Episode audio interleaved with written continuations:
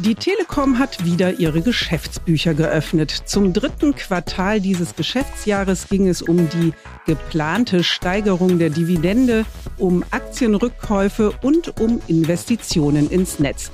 Also wieder ein guter Grund für eine neue Folge von Finanzen und Bilanzen bei Telekom Netz. Hier ist Sandra Rohrbach. Und ebenfalls am Mikro wieder Dominik Sechser.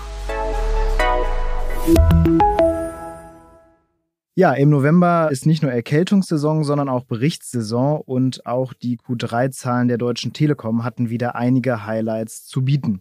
Darüber haben sich nicht nur unsere Aktionäre und KundInnen gefreut, sondern die Stimmung war auch bei unserem Investor Relations Chef Hannes Wittig gut.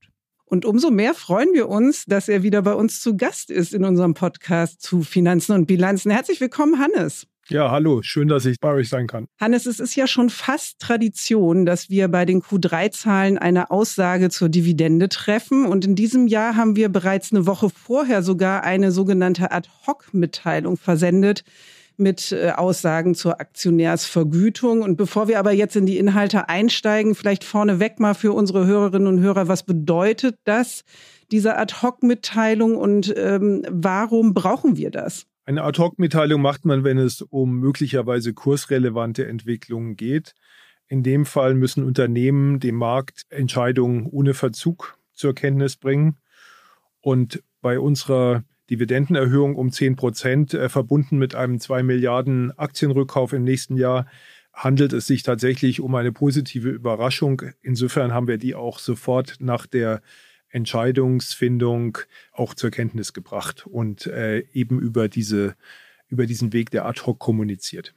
Du hast die beiden Punkte eingesprochen. Lass uns die nacheinander abarbeiten. Starten wir vielleicht mit der Dividende. Du hast gesagt, die soll steigen um 10 Prozent auf 77 Cent je Aktie. An was bemisst sich denn diese Steigerung? Also wie kommen wir denn überhaupt auf die Zahl 77 Cent je Aktie und war diese Erhöhung so erwartet worden?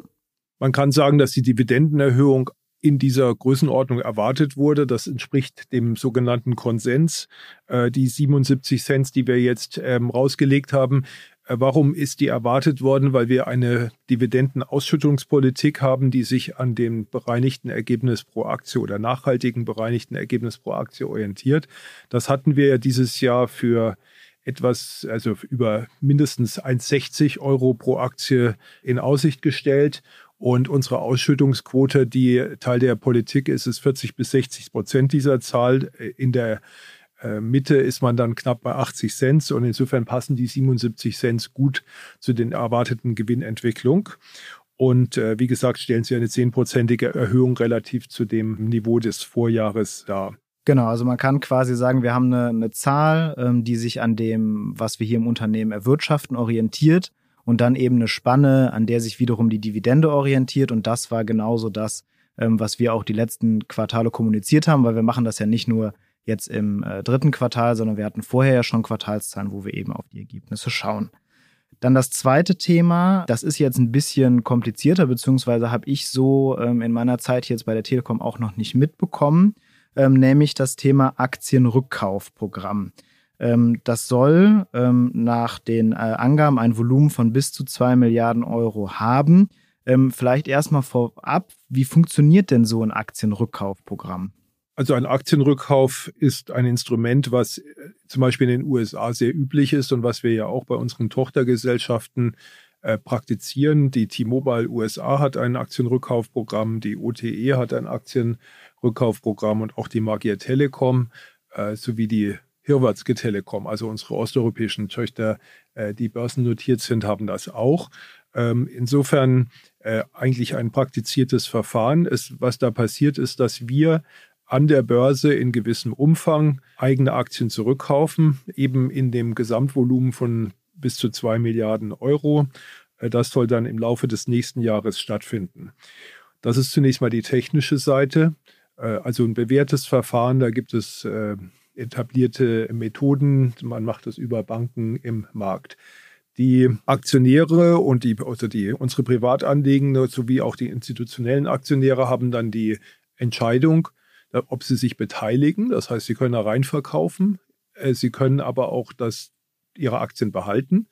Äh, statt an dem Rückkauf teilzunehmen. Wenn Sie sie behalten, dann steigt Ihr Anteil an den zukünftigen Gewinnen des Unternehmens. Weil insgesamt weniger Aktien im Markt Richtig. Das heißt, der zukünftig erwartete Gewinn verteilt sich auf weniger äh, Aktien und äh, man hat dann mit dem äh, Bestand, den man hält, falls man ihn hält, einen höheren Anteil an diesem Gewinn. Das ist die Theorie des Aktienrückkaufs, warum er auch grundsätzlich ein beliebtes Instrument auch in angelsächsischen Ländern ist. Wenn man teilnimmt an dem Aktienrückkauf, also rein verkauft, ist es im Prinzip wie eine Dividende, weil man ja dann die Ausschüttung sozusagen in Geldwert entgegennimmt. Ja. Und äh, vielleicht noch zum Hintergrund, warum machen wir das? Also erstmal, wir haben die finanziellen Mittel, das zu tun. Äh, wir haben eine sehr hohe Liquidität und was vielleicht besonders wichtig ist, auch wir nehmen ja jetzt seit äh, diesem Jahr seit Ende dieses Jahres auch äh, Rückflüsse aus den USA entgegen. Die T-Mobile USA hat eine Dividende initiiert in diesem Quartal zum ersten Mal und äh, beabsichtigt, die natürlich nach vorne auch weiter zu zahlen. Und sie hat auch ein Aktienrückkaufprogramm initiiert, in das wir in bestimmten Umfang auch rein verkaufen werden. Das heißt, wir werden Rückflüsse aus den USA bekommen, zusammen mit der äh, Ergebnisentwicklung äh, außerhalb der USA haben wir damit sehr gute finanzielle Mittel, um uns einen Aktienrückkauf zu leisten. Und darüber hinaus äh, halten wir damit ein Versprechen, was wir im Jahr 2021 gegeben haben. Da haben wir nämlich das Gegenteil eines Aktienrückkaufs gemacht, nämlich eine Kapitalerhöhung zu diesem Zeitpunkt, um äh, die äh, Mehrheit an der T-Mobile mit abzusichern, äh, die wir ja auch inzwischen erreicht haben mit 52 Prozent. Und damals hatten wir aber gesagt, dass diese damit resultierende Verwässerung der Aktionäre in Zukunft dann auch wieder zurückgeführt wird. Das machen wir jetzt mit diesem Aktienrückkaufprogramm. Genau, da vielleicht einfach nur noch mal nachgefragt. Also die T-Mobile US ist ja eine Tochtergesellschaft der Deutschen Telekom. Da gab es noch einen großen anderen ähm, Player, ähm, sage ich mal, der einen großen Anteil hatte, nämlich Softbank.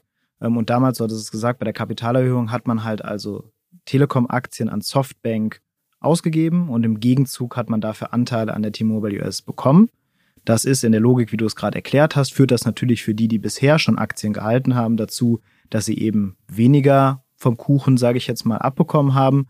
Und dieses Versprechen, was wir damals gegeben haben, das erfüllen wir jetzt eben. Genau so ist es, äh, Dominik. Und äh, wir hatten damals 225 Millionen Aktien an die Softbank ausgegeben und entsprechend eine Anteilserhöhung damit bei der T-Mobile ähm, auch realisieren können. Jetzt hat T-Mobile US bei ihrer Präsentation der Quartalsergebnisse ihre Prognose erhöht. Was bedeutet das für die Telekom? Ja gut, das ist natürlich für uns eine sehr gute Nachricht. Uns gehört ja äh, etwas mehr als die Hälfte der T-Mobile USA. In den konsolidierten Zahlen zeigen wir äh, die Gewinnentwicklung der T-Mobile sogar mit 100 Prozent. Die Prognose äh, der T-Mobile konnte erhöht werden für dieses Jahr, sowohl bei den Kunden als auch beim EBITDA und beim Free Cashflow. Und äh, das wurde durch die Geschäftsentwicklung des Jahres bis zu diesem Zeitpunkt ermöglicht. Im Quartal alleine hat die T-Mobile 850.000 neue Phone Postpaid Kunden, also Sprachvertragskunden neu gewonnen. Äh, insgesamt hat sie Neukunden gewonnen, bislang etwa auf dem Niveau des Vorjahres und erwartet, dass sie von diesen Sprachvertragsneukunden etwa fast drei Millionen dieses Jahr erreichen wird. Das ist die neue Guidance. Und wir hatten ja eben auch schon über Ausschüttung gesprochen und ähm, Buybacks. Dieses diese starke Geschäftsentwicklung der T-Mobile hinterlegt natürlich auch die Ausschüttung der T-Mobile, von denen äh, die Deutsche Telekom-Aktionäre besonders profitieren, da jetzt äh, ja auch nicht nur Anteile dazu da äh, hinzugewonnen werden können, sondern eben auch Kapitalrückflüsse, die dann wie gesagt auch unsere eigene Dividende oder unsere eigenen Aktienrückkäufe mitfinanzieren. Genau, aber für unsere Prognose, die wir ähm, jetzt, dann haben wir ja auch aktualisiert, ne? Also die wir haben, ähm, das, was quasi in den USA passiert, das haben wir auf den Konzern aus dem Grund, die du gerade genannt hast, dann eben übertragen. Das ist richtig. Äh, insgesamt haben wir dieses Jahr dreimal die äh, Prognose erhöht, also mit jedem Quartal in kleinen Schritten. Und im zweiten Quartal haben wir auch die Prognose für das Geschäft außerhalb der USA erhöht. Dieses Quartal haben wir im Grunde technisch die äh, Prognoseerhöhung der T-Mobile weitergegeben. Genau, das ist, das spricht ja auch für den, für den guten Geschäftserfolg außerhalb der USA. Nur das nochmal angemerkt. Hannes, jetzt äh, weißt du ja hier im Telekom-Netz-Podcast ist uns immer besonders wichtig, was wir als Konzern in das Netz investieren. Deswegen lass uns nochmal genau draufschauen, was die Zahlen da so hergaben. Denn auf den ersten Blick ist der ein oder andere vielleicht verwundert gewesen. Da steht nämlich ein Minus im Vergleich zu 2022. Investiert die Telekom also wirklich weniger in ihr Netz oder wie kommt jetzt diese Zahl zustande? Gut, da muss man abschichten. Das ist in der Tat äh, richtig, was du gesagt hast. Äh, es ist ein Minus bei den äh, im Jahresvergleich bei den Investitionen zu verzeichnen. Allerdings ist das ein Ergebnis der äh, Integration der Sprint in den USA, die inzwischen äh, fast vollständig abgeschlossen ist. Die T-Mobile hat ja ein neues Netz gebaut, auch mit Hilfe der Frequenzen von Sprint, äh, in die dann auch die Sprint-Kunden und die eigenen Kunden überführt wurden. Dieses Netz ist landesweit und hat äh, eine Kapazität, die weltweit einmalig ist. Und die T-Mobile hat dieses Netz äh, beschleunigt fertiggestellt, daher auch die hohen Investitionen der vergangenen Jahre und hat jetzt sogar auch nochmal dieses Ziel, 300 Millionen Kunden mit ihrem sogenannten Ultra High Capacity 5G zu versorgen, sogar ein paar Monate vor der Zeit geschafft. Das heißt, es handelt sich letztlich um den Abschluss eines geplanten Investitionsprogrammes. Trotzdem, äh, bevor wir jetzt sagen, Telekom investiert nicht, äh, wir planen dieses Jahr 17 Milliarden Euro zu investieren. Ist ja auch keine kleine Zahl, davon äh, etwas mehr als 7 Milliarden außerhalb der USA. Und von dieser Zahl äh, das überwiegende äh, Quantum natürlich in Deutschland. In Deutschland, vielleicht abschließend, ist, sind die Investitionen im Jahresvergleich gestiegen äh, um eine halbe Milliarde. Und äh, das ist zum Stand Ende September. Das heißt, in Deutschland Investitionen gestiegen, in USA Abschluss eines Investitionsprogrammes. Investitionen bleiben auf hohem Niveau, aber wir haben in den USA ein sagen wir weltweit einzigartiges Netz geschaffen mit diesen Investitionen was wir jetzt dann auch monetisieren werden. Die Investitionen, das betonen wir auch immer, sind ja dann die Basis dafür, dass die Kundinnen und Kunden zu uns kommen. Schauen wir nochmal ähm, auf das sogenannte operative Geschäft. Da haben wir nämlich auch starke Zahlen zu bieten. Wir haben Rekordwachstum bei den Breitbandkunden in Deutschland. Das heißt also, wir gewinnen hier Marktanteile. Und zum ersten Mal seit Beginn der Marktliberalisierung haben wir keine Anschlussverluste mehr. Was bedeutet das? Na gut, das ist zunächst mal eine schöne Nachricht, dass wir keine Anschlussverluste haben. Äh, das ist natürlich jetzt mal ein Quartal, aber es ist äh, insgesamt ein Trend gewesen. Vor vielen Jahren waren diese Anschlussverluste noch sehr hoch und in den letzten Jahren haben wir die im Grunde äh, effektiv stabilisieren können. Das liegt daran, dass wir in Deutschland uns eines guten Kundenzuspruches erfreuen dürfen.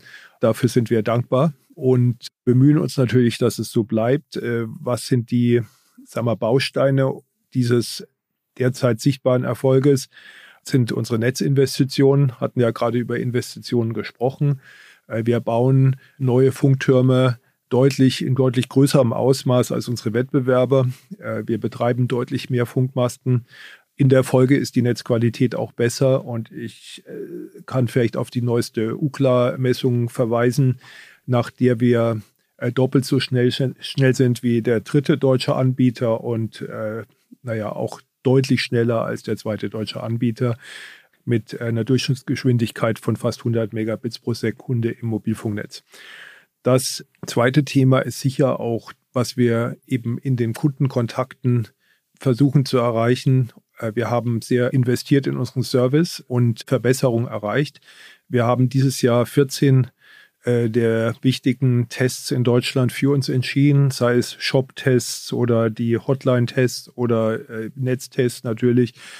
Und vielleicht noch ergänzend, die Beschwerden im Inland sind in den letzten vier Jahren um 90 Prozent gesunken. 90 Prozent, das ist äh, eine Kennzahl, auf die wir besonders stolz sind.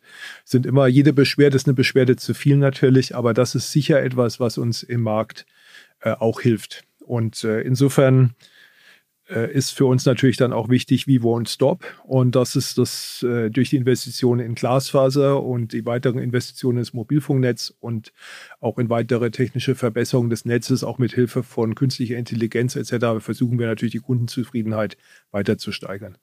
Also Hannes, viele gute Nachrichten auch für unsere Kundinnen und Kunden. Fassen wir aber trotzdem noch mal einmal zusammen für dich Nochmal in aller Kürze, was waren die drei Highlights zum dritten Quartal? Na gut, drei Highlights schaffe ich nicht. Äh, es müssen, ich, ich, ich erlaube mir mal ein oder zwei mehr. Äh, zum einen das starke Kundenwachstum. Das ist natürlich eine super Sache, äh, dass wir Zuspruch bei den Kunden haben und in Deutschland zum Beispiel über eine Million neue Vertragskunden im Mobilfunkgeschäft in den letzten zwölf Monaten für uns gewinnen konnten. Auch im Fernsehbereich haben wir gutes Momentum. Aber das gilt ja nicht nur für Deutschland, das gilt auch für unsere europäischen Tochtergesellschaften und gilt auch insbesondere, wie eben erwähnt, in den USA. Des Weiteren haben wir im jetzt Quartal und äh, Year to Date haben wir es geschafft, unser Wachstum beim EBITDA und beim Free Cashflow nochmal deutlich zu beschleunigen. Äh, alles im Rahmen der Prognose, aber es ist äh, eben eine gewisse Entwicklung auch im Jahresverlauf zu sehen. Wir haben jetzt 52 Prozent an der T-Mobile. Das ist ja für uns ein sehr wichtiger Meilenstein. Wir haben die erste Dividende erhalten oder erhalten jetzt im vierten Quartal die erste Dividende aus den USA. Und wir haben selbst unser Aktienrückkaufsprogramm und die Dividendenerhöhung angekündigt, über die wir vorhin gesprochen haben. Das wären so meine Highlights. Genau, also man kann nicht nur sagen, dass wir operativ gut unterwegs sind, sondern dass sich das auch in die Finanzzahlen jetzt durchschlägt und wir da mit der Entwicklung wirklich sehr, sehr zufrieden sein können, oder? Ja, wir nennen das ja unser Flywheel, also unser, wie soll man sagen, positives Feedback-System. Wir investieren auf sehr, sehr hohem Niveau. Äh, daraus resultierend äh, können wir hoffentlich Kundenzufriedenheit und Kundenzuwächse erreichen und unsere Produkte verkaufen. Das verbunden mit Investitionen auch in die Effizienz führt wieder zu besseren finanziellen Ergebnissen und die werden dann eben wieder reinvestiert in Wachstum und das äh, und Investitionen, Wachstumsinvestitionen. Das ist sehr wichtig, weil dieses Loop kann gut laufen oder es kann eben nicht so gut laufen. Äh, Im Moment haben wir diese positive Dynamik, aber wir haben sie seit Jahren. Wir haben ja in Deutschland zum Beispiel seit 28 Quartalen jetzt äh, EBITDA-Wachstum erreicht. In Europa 23 Quartale in Folge. Und über die USA brauchen wir da gar nicht reden. Ja. Hannes, vielen Dank für ähm, diese Einblicke in die Telekom-Zahlen. Es stimmt, was Dominik zu Beginn sagte. Wir erleben einen sehr gut gelaunten Investor Relations Chef hier bei uns im Podcast bei diesen Zahlen. Das äh, freut uns natürlich auch sehr. Danke, dass du wieder bei uns warst. Ich danke euch, äh, dass ich bei euch sein konnte und freue mich aufs nächste Mal. Ja, und wir freuen uns, wenn ihr als Zuhörende auch beim nächsten Mal wieder dabei seid. Nächste Woche gibt es natürlich wieder die nächste Podcast-Folge bei Telekom Netz. Bis dahin, tschüss. Tschüss.